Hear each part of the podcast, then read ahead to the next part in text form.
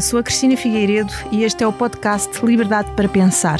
50 episódios sobre os últimos 50 anos da nossa história. Hoje, com o apoio técnico da Salomé Rita, vamos até ao mítico ano 2000.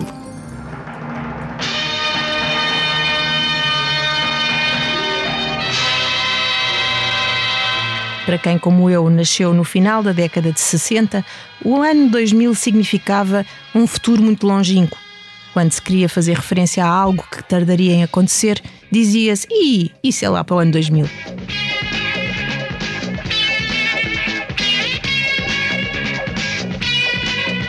As crianças, e eu era uma delas, deliravam com a série de ficção científica Espaço 1999, onde se imaginava que no mundo dali a pouco mais de 25 anos os homens já colonizavam a Lua. Menos importância para miúdos e graúdos, tinham outras profecias que falavam de catástrofes e apocalipses. Mas à medida que o final do milénio se foi aproximando, essas profecias ressurgiram e uma adequada aos novos tempos foi ganhando força. Receava-se que o bug informático Year 2000 pudesse deixar aviões em terra, hospitais sem funcionar, sistemas bancários sem controle, armamento nuclear sem governo, países inteiros sem eletricidade, enfim, o fim do mundo. Assim, infelizmente, não aconteceu e quase meio século depois, aqui estamos. Para me ajudar a falar sobre este e outros mais atuais medos do fim do mundo, tenho comigo Nelson Escravana, diretor de cibersegurança no Instituto de Engenharia de Sistemas e Computadores de Inovação. Boa tarde. Carlos Cabreiro, diretor da Unidade Nacional de Combate ao Cibercrime e à Criminalidade Tecnológica da Polícia Judiciária. Muito boa tarde. E Luís Pedro Nunes, cronista no Expresso, comentador na SIC Notícias, particularmente atento, e isto não é nenhuma profecia, aos efeitos da inteligência artificial nas democracias já em 2024. Estou aqui como apocalíptico. Obrigado aos três. Liberdade para pensar. Conta com o patrocínio da Hyundai. A nossa inspiração é abraçar a mudança.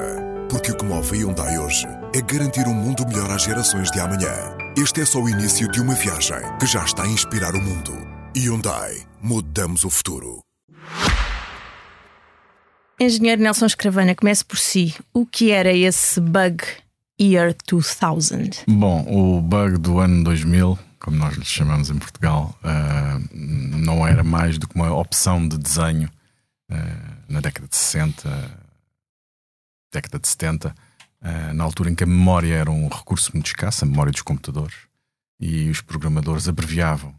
Até como nós, muitas vezes nos documentos, o, o bug do ano 2000 não era exclusivo da informática, até nos documentos, nós tínhamos documentos que começavam já por 1900 e Uhum. E, só, só precisávamos meter os, os, últimos dois dígitos. E com isso poupava-se memória. Claro.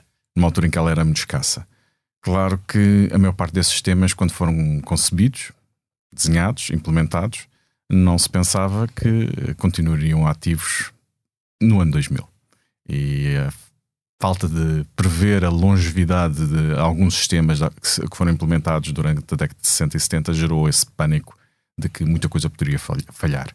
Na realidade, houve muito tempo para nos prepararmos. E as empresas já estavam preocupadas? O que é que se fez na altura para, Bom, as empresas, para evitar? As empresas não estavam preocupadas até, eu diria, a, última década do século, basicamente, uh, em que se começou realmente a falar do assunto. Uh, porque na realidade, uh, o software que nós utilizávamos, os sistemas operativos, os, os grandes sistemas que, que, eram utilizados na década de 90 eram muito diferentes daqueles que tinham sido concebidos na década de 60. E uma parte deles já não eram imune, já não eram vulneráveis uhum. a este bug, já não tinham essa, essa, esse erro de concepção. Essa fragilidade. Uh, por isso o que se acabou por uh, verificar é que muitos dos problemas estavam já resolvidos de, e não precisaram de. Por si. Exatamente. Não foi precisa tal prevenção. Porque chegou-se à meia-noite do dia 1 de janeiro de 2000, uhum. era um sábado, uhum. e nada aconteceu. Certo. Mas aconteceram alguns incidentes, mas, uh, mas pontuais. Uh, houve sistemas que tiveram de ser reescritos e houve sistemas que tiveram de ser atualizados. E durante os últimos anos da década de 90 houve programadores em linguagens que já não eram utilizadas, como era o caso do COBOL, que foram chamados da reforma para, é para irem corrigir sistemas que tinham criado 20 ou 30 anos antes, que isto acontecia principalmente nos, nos, bancos, nos mainframes, nos grandes sistemas computacionais, não nos computadores pessoais, que, que neste momento já dominavam o mercado. Ou seja, o mercado na, na, década de 90 já era o mercado dos computadores pessoais. Aí uh, os, os problemas foram mínimos. Hum. Mas uh, até eu tive de corrigir um sistema concebido anos antes por mim. Uh, e eu ainda era um jovem nessa altura. Doutor Carlos Cabreiro também já estava a trabalhar na Polícia Judiciária nessa altura e precisamente na prevenção para o que pudesse vir a acontecer com, com o banco. Sim, uh, a Polícia Judiciária desde 1992 tinha uma, tem uma equipa especializada, ou tinha na altura um, quatro, cinco pessoas que se dedicavam à investigação do, do cibercrime, da altura, e de facto, em 2000, ou melhor, na passagem do, do ano para o ano 2000, uh, eh, de facto fiz parte do, do, grupo de prevenção, precisamente para, para cuidar de eventuais vulnerabilidades que pudessem vir a ocorrer com, com a passagem do ano, numa reação, numa reação que os sistemas felizmente eh, todos tiveram, porque esta preparação que o engenheiro Nelson acaba de, de, de referir eh, foi feita de forma atempada e, e houve, houve a preocupação de, a nível mundial, porque o problema não era só no, no nosso país, a nível mundial, resolver, resolver o problema que, que efetivamente não, não, não, causou, não causou qualquer estrago. O serviço de prevenção que, que estava subjacente ao ano 2000 ou à passagem do ano 2000, era precisamente a cautelar que em serviços que neste momento se chamarão de serviços essenciais, não, é? não, pudessem ou não colapsassem uh, pelo, pelo facto de, de, os sistemas informáticos não reagirem à mudança, à mudança da, da data para, para o ano 2000. Quase um quarto de século depois, o Departamento de, de Combate ao Cibercrime é dos que mais tem crescido em número de investigadores, imagino eu, e de recursos, o que é uma boa notícia para a organização, mas uma má notícia para a sociedade, que significa que o cibercrime tem crescido de forma exponencial. Estou a ler bem? Sim, é verdade. O, o cibercrime, ou, ou, o crime praticado com recursos a meios informáticos, que é essa a distinção que devemos fazer, um, é que cresceu e cresceu exponencialmente e representará, se calhar, mais de 50% da criminalidade que é, que é investigada pela, pela Polícia Judiciária. Quase 50%. Mais de 50%. Mais. Um, estamos a falar de um conjunto vasto de, de criminalidade e eu utilizo a expressão que muito deste crime são é, vinho velho em garrafas novas. Uhum. Uh, porque estamos a falar de práticas criminais que se adaptaram às novas tecnologias, potenciaram o fator de, de, divulgação e o fator de disseminação que a informática possibilitou um, e que permitiu naturalmente a quem, a quem, aos criminosos, às organizações criminosas, utilizar o, o, um, as plataformas informáticas, a tecnologia, eh, porque aqui não podemos falar só de, de, de, computadores, não podemos falar só de, telemóveis, estamos a falar da tecnologia um, eh, adaptada ao novo, ao novo paradigma do, do crime. Estamos a falar de criminalidade que antes existia, a criminalidade económica ou financeira, a criminalidade de, de, mais, mais violenta até, já, já ela não passa, digamos, sem o uso destas novas tecnologias, porque o crime organizado é, será, quizás, serão os primeiros sempre a chegar às novas tecnologias, têm claro. grande poder económico e introduzem-se eh, facilmente no uso deste, deste tipo de, de ferramentas para facilitar, tem, facilitar o crime. Até porque têm que jogar exatamente com o fator antecipação, não é? Apanharem de alguma forma as pessoas desprevenidas, eh, Sim, explorando e, as tais fragilidades. E nós temos que jogar, nós também por antecipação, também, saber que, para, que eles vão para, entrar por aquela brecha. Para facilitar o combate, porque temos que diminuir a distância sempre que existe entre o que é eh, o, o conhecimento que o, que o criminoso tem sobre uma determinada, sobre um determinado modus operandi e sobre uma determinada prática, por forma a que nós possamos antecipar, uh, por vezes até prever, uh, algum tipo de, de, de, ação criminosa. Mas quando começou nisto há 30 anos, não é? que, me, que me dizia, Sim. se alguém lhe tivesse profetizado aquilo com que lida hoje, não acreditava saberia que estaríamos num, num, num mundo diferente, onde eh, a tecnologia, onde a internet, onde os sistemas informáticos eh, nos iriam ajudar e, e nos estariam nesta altura a ajudar eh, a ser a ser mais eficientes, mais eficazes. Provavelmente não não imaginaria, não imaginei na altura que a evolução fosse neste sentido de, eh, por um lado, nos, nos, provocar alguma substituição, algum sentimento de substituição, eh, porque a máquina veio substituir, veio substituir a atividade do, do homem, bem como o, o engendrar de esquemas criminosos que, à partida, eh, pensaríamos só serem da, da mente humana. Uhum. E isso remete-nos para uma discussão eh, de, de, de, perdição, digamos assim, relacionada até com o que eh, aí vem, que é da a inteligência artificial. Exatamente. Há uma dimensão muito interessante, interessante enfim, uh, o facto destes crimes não terem fronteiras. Uh, os burlados podem estar em Portugal, os burlões na Nova Zelândia isto facilita ou dificulta o combate? Uh, quer dizer, vemos nos filmes, isto é uma, aquela questão dos filmes da territorialidade das, das, das forças de investigação, normalmente. É fácil cooperar com entidades internacionais? Tendencialmente há países uh, não cooperantes. Uh, estamos a falar de facto de um caráter transnacional nunca visto e é, e é onde uh, essa é uma característica que os próprios que os próprios autores dos crimes procuram, que é baralhar a, a, possibilidade de serem rastreados uh, ao ponto de, de, de, para cometerem um crime em Portugal e se estiverem em Portugal utilizarem um, um, servidor, utilizarem, utilizarem tecnologia que está num outro país, um, um operador de comunicações ou dois ou três operadores de, de comunicações que estão, que estão à, à volta do mundo. Uh, a tecnologia uh, tem por, por por primeira missão, garantir por a anonimização, garantir que as pessoas têm privacidade. Uh, e essa é uma vantagem incomensurável dada a quem quer cometer crimes, obrigando neste caso o law enforcement, as, autoridades que investigam crimes, a suprir, a suprir essa dificuldade com a cooperação internacional que ela existe e é cada vez mais profícua nesse, nesse sentido. Um, não, não existem fronteiras, o, alguns conceitos de tempo e espaço um, eclodiram completamente quando, quando abordamos a questão jurídica relacionada com, com este assunto, um, mas cada vez mais no, no existe essa, essa cooperação, existe essa, essa troca permanente de, de informação, percebendo-se que, havendo países não cooperantes, esses naturalmente serão usados ou serão procurados para, para a prática de algum tipo de, de crime que exija, que exija ou que, que pretenda maior anonimato. Luís Pedro, eu, eu já vou a ti, porque sim, quero saber eu... se eu estou no fim da linha. Não, não. Não, não, não. Estás, neste, estás neste tema, mas, neste tema. mas ainda antes perguntar ali ao engenheiro Nelson Escravana se, uh, mais uma vez, quase um quarto de século depois do, do, do bug do ano 2000, a cibersegurança é algo muito maior do que uma questão técnica apenas. Sim, é de todo maior.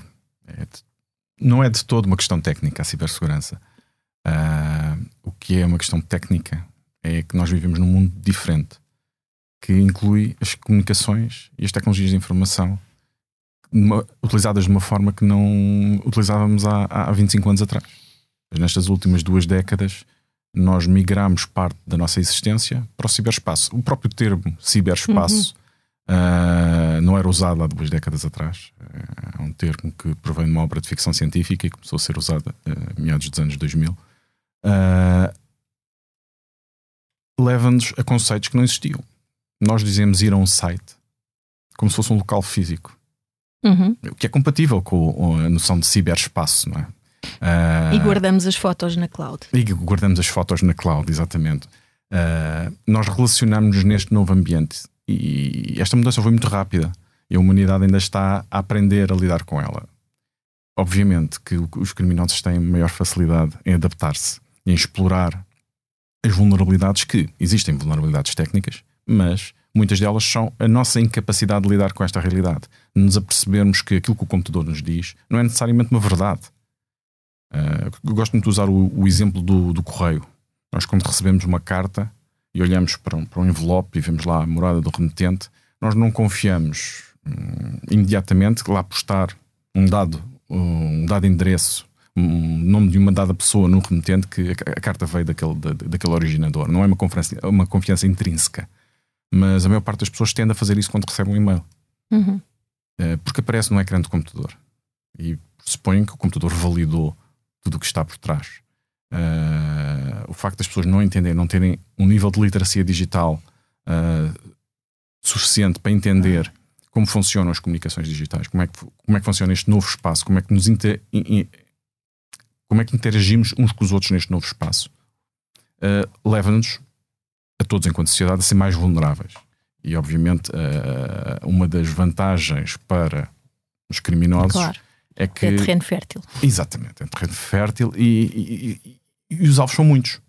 Ou seja, hum, e, e, atacar um alvo, que é algo que no mundo físico tem um custo grande, é? cometer um crime, de entrar, ir a um banco, assaltar uhum. um banco, tem um uhum. custo grande, uhum. tem um investimento grande. Uh, para roubar um milhão de euros, tem um, investimento grande. Mas o mesmo crime no ciberespaço pode ter milhões de potenciais alvos aos quais podem roubar um euro é um custo muito baixo uhum. e, e, e, o resultado é o mesmo um milhão de euros. É? Por isso, há um risco muito menor por parte do criminoso. Isso foi rapidamente entendido pelos grupos de crime organizado que este é um terreno, obviamente, a explorar. Mas a vulnerabilidade não é principalmente tecnológica, é principalmente na forma como nós lidamos com a tecnologia, como nós entendemos a tecnologia. E eu acho que o caminho mais profícuo para melhorarmos a nossa cibersegurança é a literacia, é aumentarmos a nossa literacia digital é percebermos como hoje nós quando conduzimos um carro temos noção as noções básicas de segurança de que quando precisamos travar quando precisamos de, de virar como fazer quais são os procedimentos de segurança pessoas não são treinadas para utilizar sistemas de informação simplesmente começam a utilizar uhum. e vão aprendendo muitas vezes autodidata. Não são obrigadas a tirar a carta. Não são obrigadas a tirar a carta. Eu não iria tão ser, longe. Eu não iria tão longe. E deviam ser, de eu, alguma forma, porque a literacia digital é uma coisa muito, ao fim e ao cabo, uh, resultante de autodidatismo. É, é? é, verdade. Não há aí um esforço consciente por parte de. Começa a aparecer no, no, com as, as, disciplinas de tecnologias de informação a serem introduzidas nos currículos, começa a aparecer, mas ainda é muito, muito, muito. Muito incipiente. Muito incipiente, muito imberbe e, e tem muito para onde crescer. E esse é, é, é algo que nós temos de fazer enquanto sociedade para formar as novas gerações, para que eles tenham práticas mais seguras, eles entendam a sua segurança no ciberespaço. Até porque eles veem questões como a privacidade de forma muito distinta do que nós vemos. Por isso, há aqui também um generation gap relativamente à forma como uh, as novas gerações percebem uhum. o valor dos seus dados pessoais e da sua privacidade. Uh, e, e, menor, menor, no sentido sim, de sim, desvalorizar. Sim, desvalorizar, desvalorizar. Uh, mas muitas pessoas também não entendem as consequências nós talvez sejamos mais desconfiados, mas o facto de não entenderem as consequências e perceberem que é uma prática uhum. aceitável partilhar todos os detalhes da, da, da vida pessoal uh, em fóruns uh, online, uhum. ou seja, em fóruns em que são potencialmente acessíveis por criminosos, coloca-os mais expostos a serem manipulados e a poderem ser atacados. por outro lado, também temos gerações mais velhas que começam a utilizar a, tecnologia. A tecnologia está em todo lado, não é? Nós hoje em dia estamos a investir dedos, milhares e milhões está de euros no para digitalizar o país. Nós temos a transformação digital, é uma das grandes bandeiras do programa de recuperação e resiliência. Exatamente. É um terço do orçamento do PRR para a transformação digital. Não só a nível nacional, a nível europeu. Uh, por isso, nós vamos aumentar ainda mais aquilo que nós designamos por superfície de ataque, ou seja, aquilo que os, que os atacantes têm à sua disponibilidade para explorar uhum. uh, porque estamos a passar mais serviços. Isso tem, obviamente, vantagens competitivas. Mas acarreta os tais riscos. Os tais riscos que podem ser mais mitigados. Mais dados, mais expostos. Mais dados, mais expostos, mais utilizações. Mais trabalho para a Polícia Judiciária. Hoje em dia já deve ser difícil encontrar em crimes nos quais não existem uh, dados informáticos ou equipamentos informáticos envolvidos, não é? Sim, é verdade. É, é, é muito interessante eh, fazer esta, esta análise de facto que que cerca de provavelmente uh, a rondar os 90% do, do cibercrime tem na origem uma fragilidade humana. Um, porque o que, o que é efetivamente tecnológico está ao, ao alcance de muito de, de poucos. Um, porque quando falamos do, do, de 90% de situações em que é a pessoa que dá os dados, é a pessoa que inadvertidamente acedeu a um link, que confiou sem, sem receio de um mail, ao contrário do que faz na sua vida pessoal, um, transforma, transforma uh, a plataforma, a plataforma de, de, de, de, ataque para, para os atacantes um, um, um, autêntico um autêntico maná.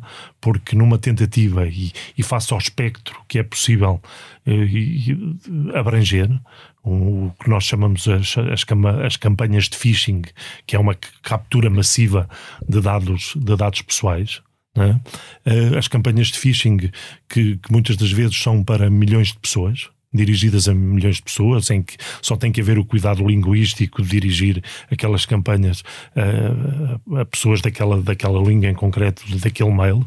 Uh, se pensarmos que 10% das pessoas vão clicar, uhum. vão, vão acionar aquele link que vem naquele mail, uh, temos ali uma, um, uma uma base incomensurável de, de, de vítimas que não perceberam sequer que, que, foram, que foram vítimas.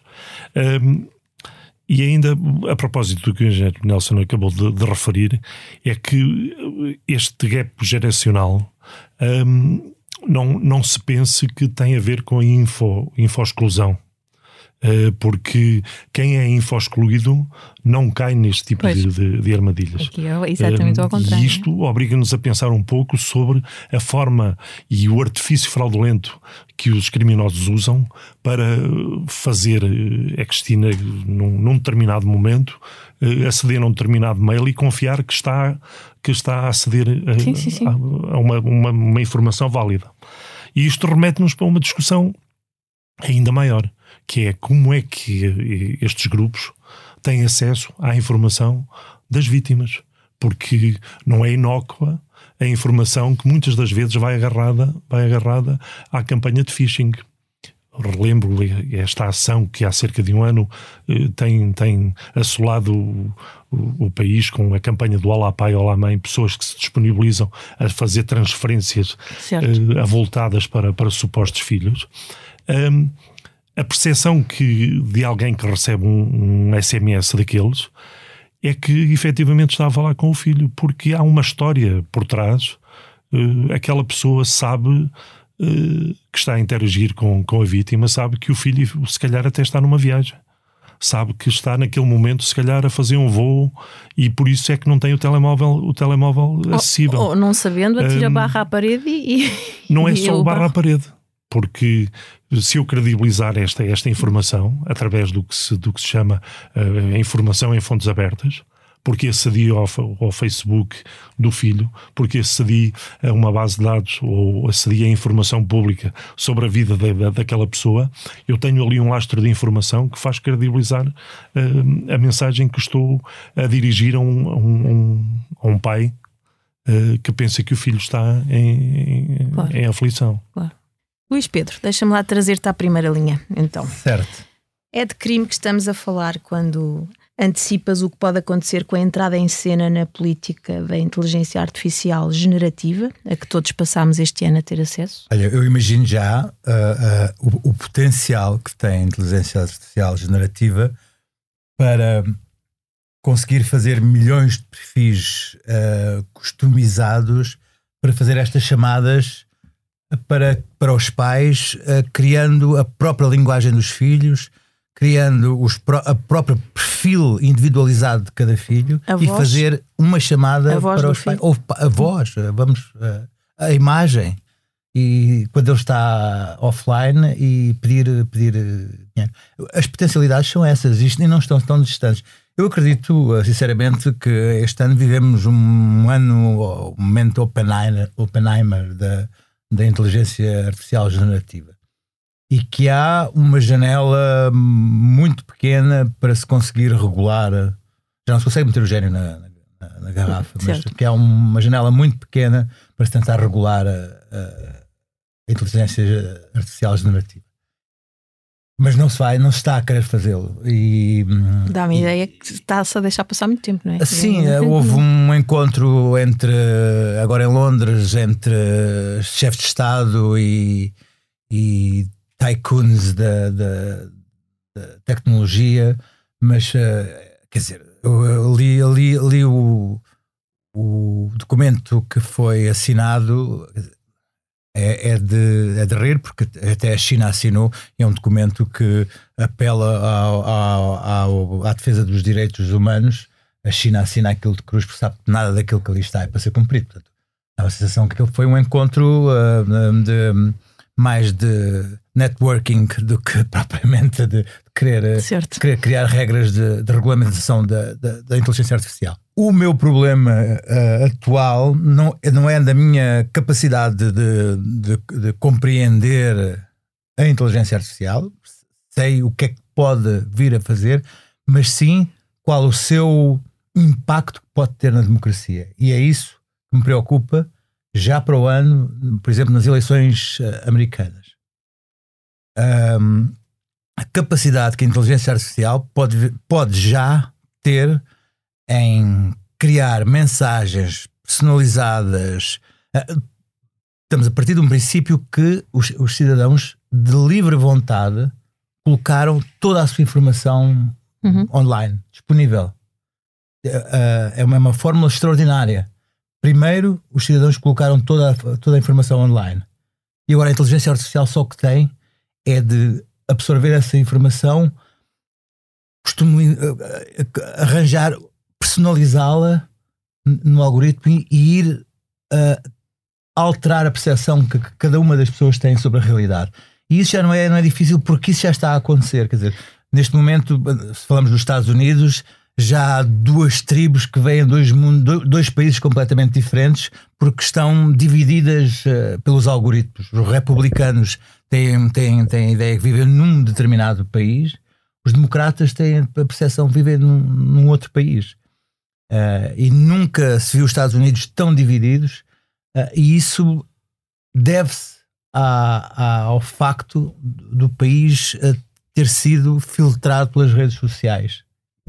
E depois de ter sido filtrado pelas redes sociais, as pessoas decidiram que o país era assim. Uhum. E as próprias televisões mudaram a sua percepção e a sua realidade. Há, há televisões que têm um país e há televisões que projetam outro país. E isso já acontece antes da, da, da, inteligência artificial entrar em campo. Ou este, este tipo de inteligência Mas agora com a inteligência artificial, tu achas que o algoritmo vai entrar em, em, em sobreaquecimento não, o, o, de tanto, não, o potencial é, o potencial, enviar mensagens o direcionadas? É, o potencial é, é, é tremendo. Uh, estamos a falar de, de, Quer dizer, há, há 10 anos o, Edward, Snowden uh, demonstrou que, que, que, que, os governos não são propriamente... Uh, sinceros quando uh, analisam uh, os comportamentos dos cidadãos uhum. e hoje em dia sabemos que nos Estados Unidos faz um varrimento de mails à procura de certas palavras e certos termos. Com a inteligência artificial uma espécie de macartismo dos tempos modernos. A potencialidade, o potencial é enorme. É que, é que isto é, é, é, as capacidades são, são, são ilimitadas de, de análise. E o problema é de, se o potencial. De customização de cada mensagem através de, de, daquilo que nos foi oferecido, de, de, nós oferecemos da nossa psicologia, porque nós oferecemos tudo, os nossos gostos, os nossos desejos, as nossas uh, mais, os nossos mais íntimos e secretos uh, uh, sonhos, sonhos percepções, que são, podem ser analisadas individualmente, dado o potencial da inteligência artificial. Isso, numas eleições, num país dividido como está agora os Estados Unidos, é tremendamente perigoso, tanto mais que neste momento não há comunicação entre os dois lados, exatamente porque estão tribalizados. E é aí que a democracia começa a estar em perigo. Uh... E já nem estamos a falar, não vamos fazer essa divisão entre forças do bem e forças do mal. Não, estamos a falar em, em, em, em. Hoje o cidadão é um consumidor de dados, eh, consome dados, não comunica. Uh, não há, não, quer dizer, e, e, se for, for consumir dados num, num telefone, uh, consome emoções, não consome informação certo. propriamente dita. E vai passando de uma emoção para outra emoção, para outra emoção, vai clicando, ou vai passando pequenos filmes sem contexto, sem, sem, sem raciocinar, sem, sem, sem refletir sobre ele. Como, diz, como dizem, uh, tenho trago aqui um livro que eu acho que é, é essencial para perceber o, o mundo hoje que é de um filósofo coreano-alemão, o Byung-Chul Han, o Não Coisas, em que ele explica que nós, nós, nós vivemos numa, numa, numa, num constante uh, consumo de, de, de, pequenas emoções nos telemóveis uh, que nos vai nos vamos passando de um para o outro uh, sem, sem querermos necessariamente saber se são verdadeiras ou não, porque já estamos para lá da verdade. Não nos interessa se, se, se aquela velha é a velha portuguesa que caiu no rio português ou se por acaso é uma velha moldava que caiu no mar negro. Não interessa. Hum. Interessa-nos é, é, se dizem ali que é, acreditamos, até porque passamos já para outro filme a seguir. Portanto, a partir do momento em que um, tudo é emoção e a própria democracia e a, a, a, começa a, lidar só com emoções, porque toda a informação relativamente a políticas são, são, são, são aquilo que o Trump chama gut feelings, são, são, são, são atos emocionais. Uhum não são atos racionais, a partir daí a democracia está, obviamente, em perigo. E então uh, temos de um, incutir nas pessoas a necessidade de viverem num modo permanente de fact-check? Não, até porque eh, as pessoas já, já, estão, já estão um pouco para além do, do, do fact-check. O problema é que as pessoas estão aquilo que a outra pessoa chama que é in, in, infoxicadas, estão tão cheias de informação Infoxicada. Sim, é, é, é informação intoxicadas. intoxicadas de informação. Têm tanta informação ao seu dispor que são incapazes de criar uma narrativa já. Hum. É por isso que as teorias de conspiração funcionam tão bem. Claro. Porque as teorias de conspiração, no meio de tanta informação, dão uma, dão uma narrativa de repente dão aquele clique. Hum, afinal é isto que está a acontecer. E é por isso que eu, que, que, que, que eu temo mesmo que, que ah, este, este filósofo coloca a, possibilidade de num autocarro irem duas pessoas nos Estados Unidos, irem duas pessoas sentadas lado a lado e cada uma estar perfeitamente convencida que vive num país diametralmente oposto. Por um republicano e um democrata, um, um, um republicano maga e um democrata liberal, liberal no sentido americano, uh, progressista, uhum. vivem os dois num país oposto, que não, não, não, não tem nada. E, e, por dias e dias que estejam nas redes sociais, nenhum deles se cruzará. Porque vivem os dois em algoritmos completamente diferentes. E, e nas é redes é, são capazes é, de se matar um ao outro, não é? E, sim, Mas isto, isto é muito perigoso na democracia, porque não há, não há, não há comunicação. E, e as pessoas deixam de se conhecer e deixam de se comunicar. E é por isso que eu acho a, a, a, inteligência artificial generativa, isto já existe. Vai é potenciar isto muito mais. Dizer, ah, isto é apocalíptico. Bom, uh, é. o Facebook quando é. O Facebook quando apareceu era uma coisa para encontrarmos uh, amigos da escola. Certo. E eu, eu encontrei alguns amigos da escola, nós somos uh, colegas de, de, de, universidade, devemos ter encontrado no, no, Facebook e achámos que aquilo era uma coisa engraçada. Uhum. Nós hoje o Facebook sabemos que as dimensões, uh, enfim, que o Facebook tomou caminhos que nunca imaginámos que pudessem tomar. Portanto, quando alguém diz que a inteligência artificial generativa tem potencialidades na medicina, uh, na produtividade, na ciência, eu, eu acredito que sim. Tal como a energia nuclear tem na produção de energia ou na criação de uma bomba. Mas, mas eu estou preocupado é com a bomba e com a democracia e com, e com O problema com, é sempre o mesmo, não é? É o uso que se dá às potencialidades. Com regimes, da... até, até, porque já está a ser uh, usado nesse, nesse hum? na, na, ciência e na medicina, já está, acho que já está a ser utilizado. Agora, no ataque à democracia, está já a ser utilizado. Lamento. Uh, estragar aqui o teu podcast não, Liberdade não, não. para Pensar, não, o último episódio. Liberdade mas, para Pensar é Como tu sabes, eu estou verdadeiramente preocupado com isso. não é, isto não é, não é de agora. Mas eu partilho esse, desse, desse receio, desses, desses medos e, portanto, também achei que fazia todo Sabes o sentido a, a democracia, a democracia é, é complexa, uh, existe tempo. E tudo agora é de uma rapidez é o contrário disso. tão grande que, que, que, não, não é compatível com, com, a, com a democracia. Com, o tempo da, da Eu li no texto que tu me enviaste que este filósofo que, que fala do, do, do, tal da democracia, da crise da democracia uhum. ser uma crise do escutar, uhum. deixar de Exato. ter tempo para, para escutar, porque a lógica discursiva, ao contrário da lógica emotiva, é uma lógica que exige tempo. As pessoas uhum. ouvirem um discurso do princípio ao fim, refletirem, discutirem, uhum. e isso é o contrário do que uhum. do que são as redes sociais hoje em dia, do que é o Twitter, para, do que eu, é o, eu, escrevi esta manhã para o Expresso um texto sobre o que é que será o próximo uh, mandato de Trump à frente dos Estados Unidos. E vai Falar ser, em previsões apocalípticas. E vai ser interessante. Mas uh, pronto, eu agora uh, acho, que, acho que esgotei esgotei os medos e temores que posso deixar no teu podcast? Não sei, não sei, ainda falta um bocadinho até terminarmos. Doutor Carlos Cabreira. Mas, eh, já agora gostava de, de, de, de ouvir uh, o, o, que tem, quem sabe. O, quem, o Dr. Carlos Cabreira ia, ia, dizendo sim a cabeça. São especialistas nestes assuntos, porque eu, eu disse logo que, que, que, eu estava aqui com a ousadia de quem, dos ignorantes, porque eu de facto não sou especialista neste assunto, a não ser do ponto de vista de, de, receio em relação ao ataque às democracias. É, este, é assim que eu me posiciono aqui. Não é especialista em, em inteligência artificial generativa, obviamente. Claro. O, o, receio, eu julgo que começa a ser generalizado, porque já é mais, cada vez mais frequente em, falar em falarmos em ameaças híbridas, uh, que estão condicionadas precisamente pela capacidade que, que a tecnologia trouxe uh, à informação e, e por isso se vem apelidando de desinformação esta, esta, esta componente que a tecnologia colocou ao dispor do, do homem, eh, como, como ser humano global, eh, é natural que, que de facto possa trazer este. Eh, ou que possa condicionar a vida real de, de, de um país ou de uma democracia pelas emoções que as pessoas colocam na, na sua atividade digital.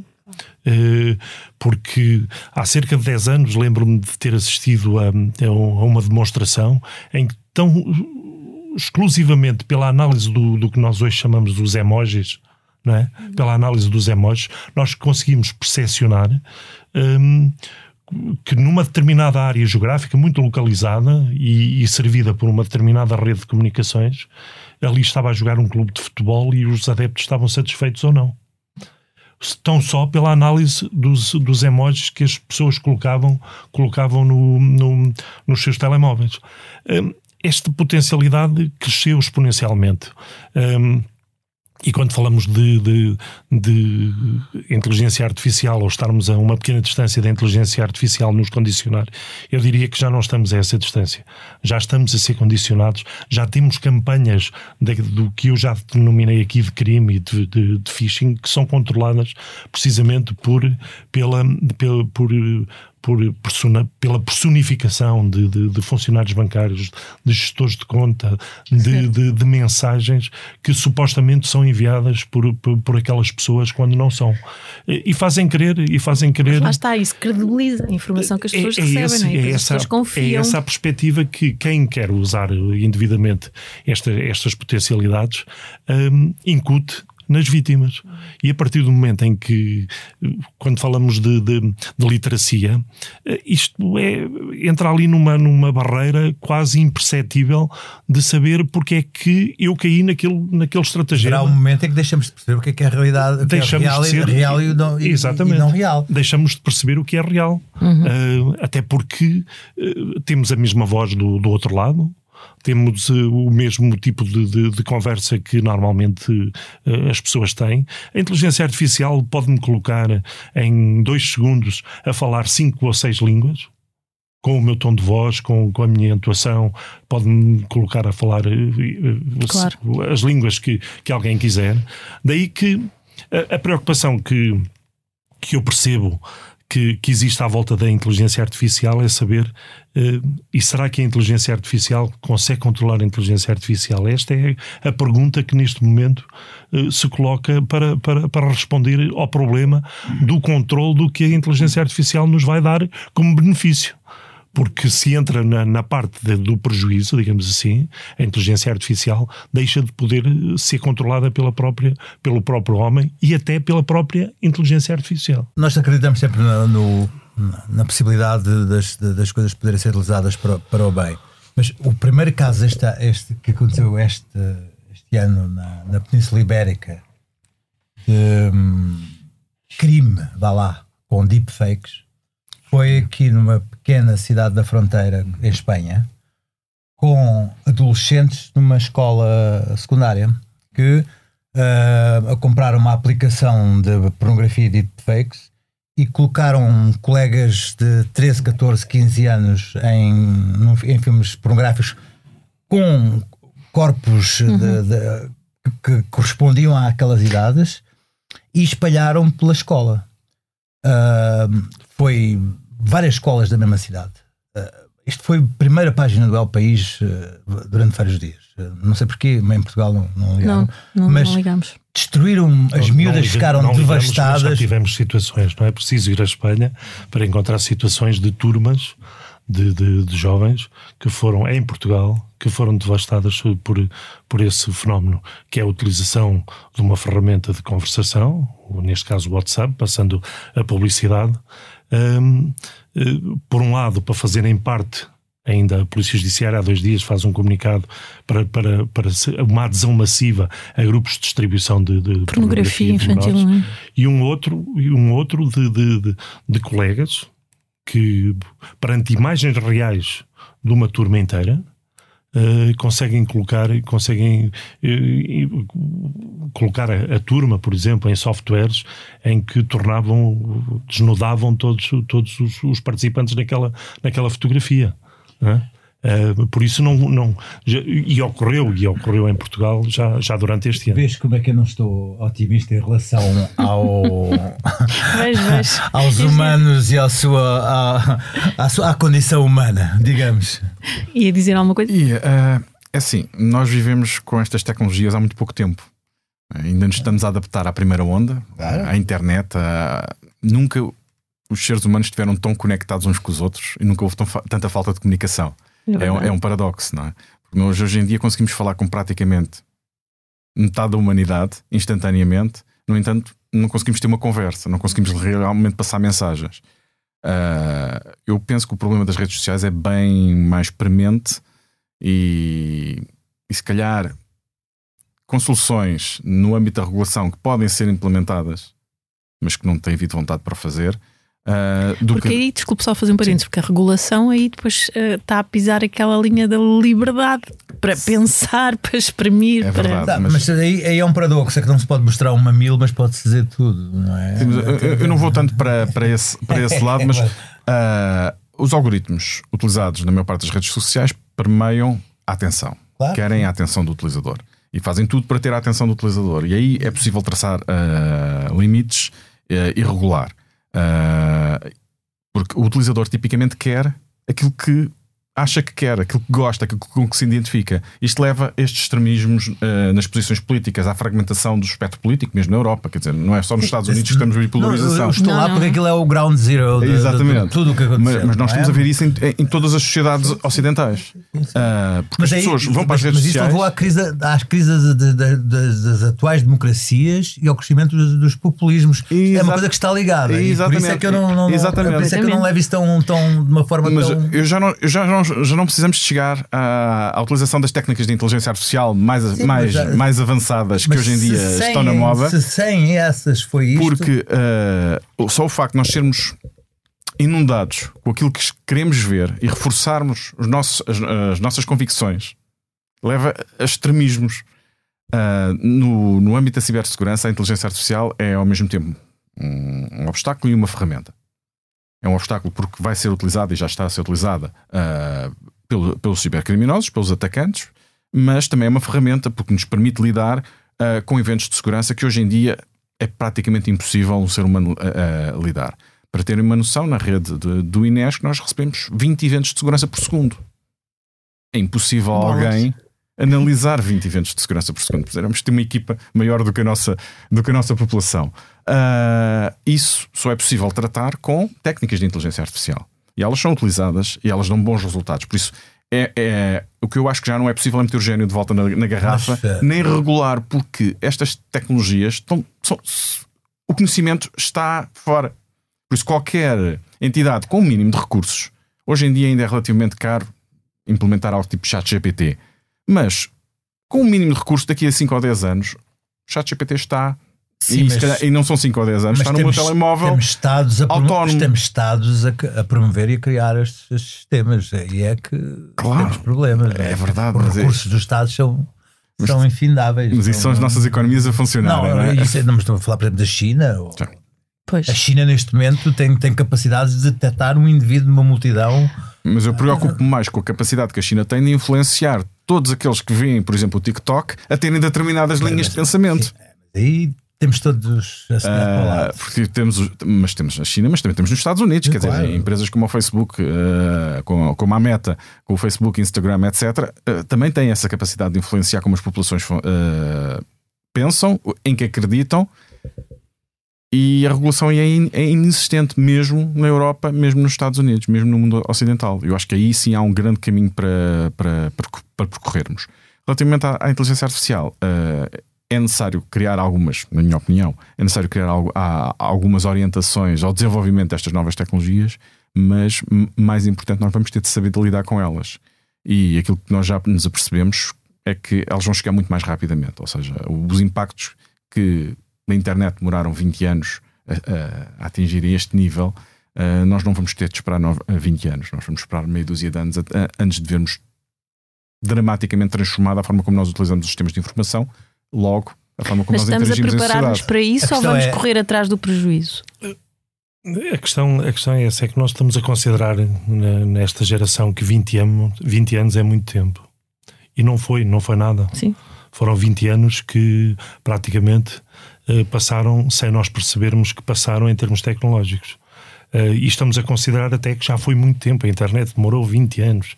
Bom, mas quem é que em 1990 pensaria o, o, o boom que a internet trouxe durante, durante aquela década? Claro. não é? Eh, porque não percepcionávamos e continuávamos a dizer que provavelmente estávamos a falar de um tipo espaço 1999, não é? Mesmo nessa altura. Certo? E o discurso é idêntico nesta, nesta fase, porque cont- continuamos a achar que não, isto vai demorar algum tempo. Mas não, se calhar está ali já, ao- já ao, virar, ao virar da esquina. E, e o tempo de preparação a que estávamos habituados, eh, a rapidez, a rapidez com que, com que, e a voracidade com que a informação nos chega, impede-nos de pensar, impede-nos de, de tomar decisões maduras e vamos, vamos na onda e decidimos e agimos de acordo com aquilo que, que fomos manifestando como nosso interesse e de acordo com aquilo que nos dão como, como sendo o perfil do nosso, do nosso interesse. Remediamos, não antecipamos.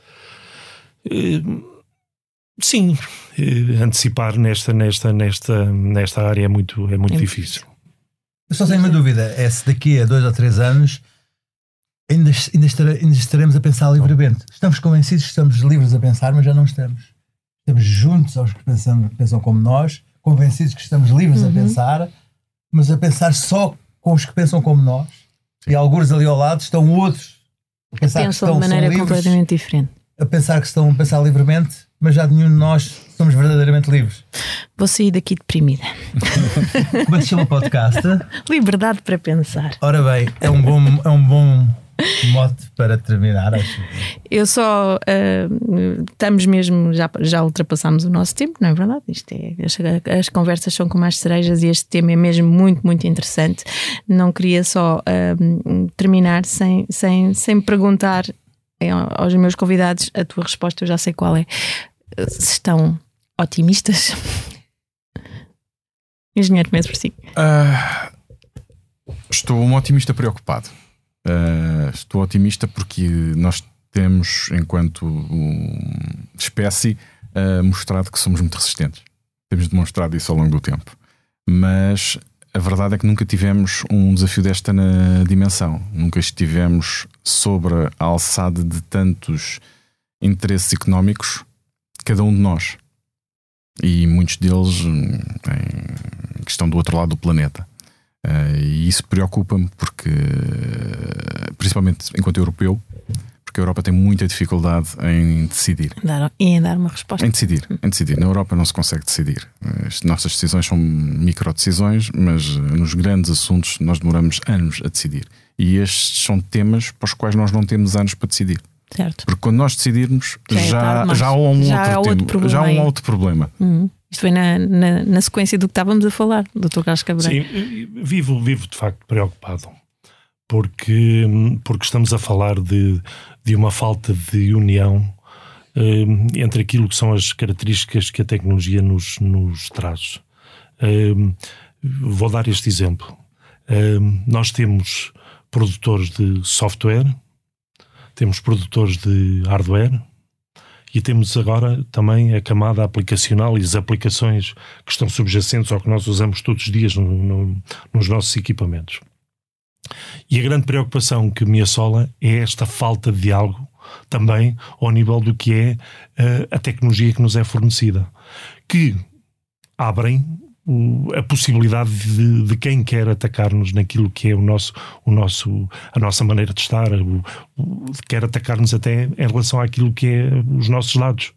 Porque enquanto que a indústria de software não falar com a indústria de hardware, eh, não, não falar com, com o que nós chamamos a, a camada aplicacional, as aplicações todos os dias nos surgem, nós vamos ter sempre aí as chamadas as data breaches, que são uh, precisamente uh, os dados são os dados que, que, que, a, que a atividade criminosa procura para nos expor e para nos, todos os dias, nos colocar em xeque perante determinado tipo de, de, de, de criminalidade.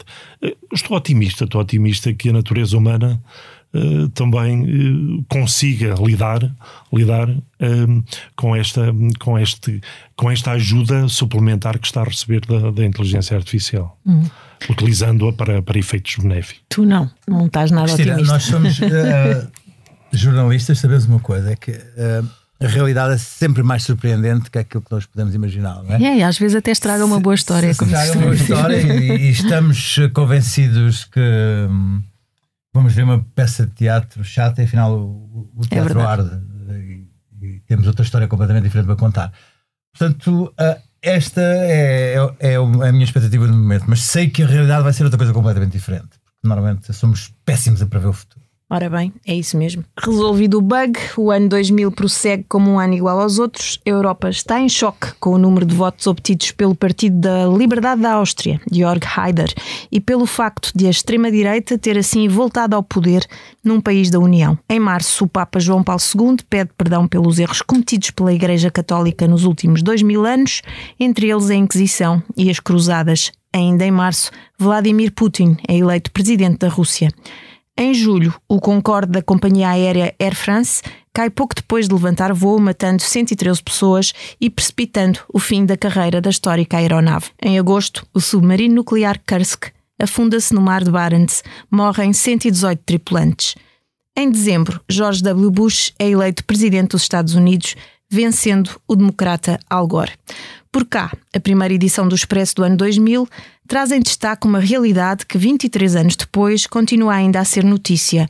Ruptura na justiça criminal. Lê-se em parangonas que se referem ao número astronómico de 132 mil inquéritos parados. Curiosidade, o ministro da Justiça de então era António Costa.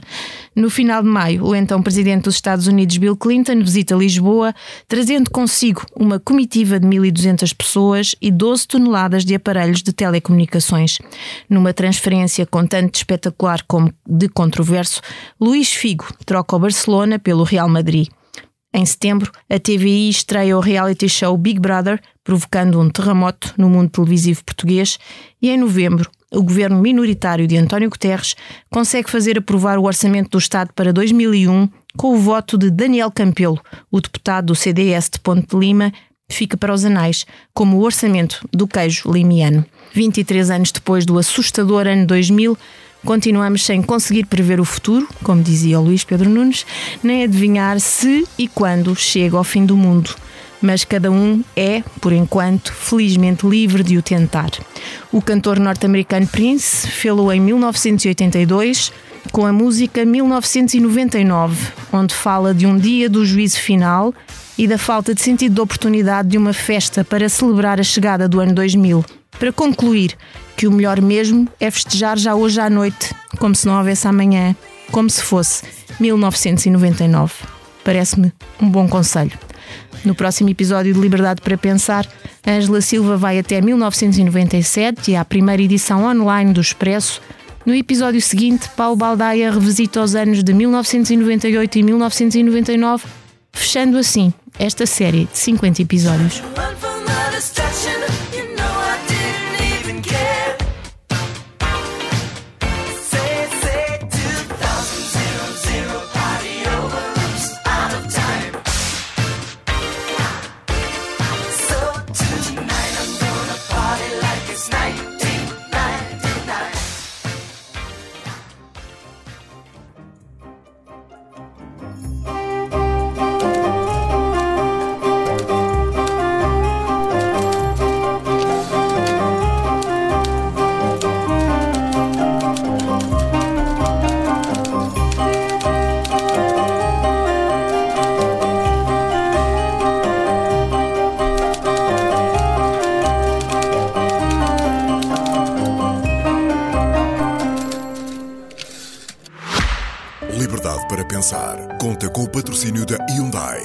A nossa inspiração é abraçar a mudança.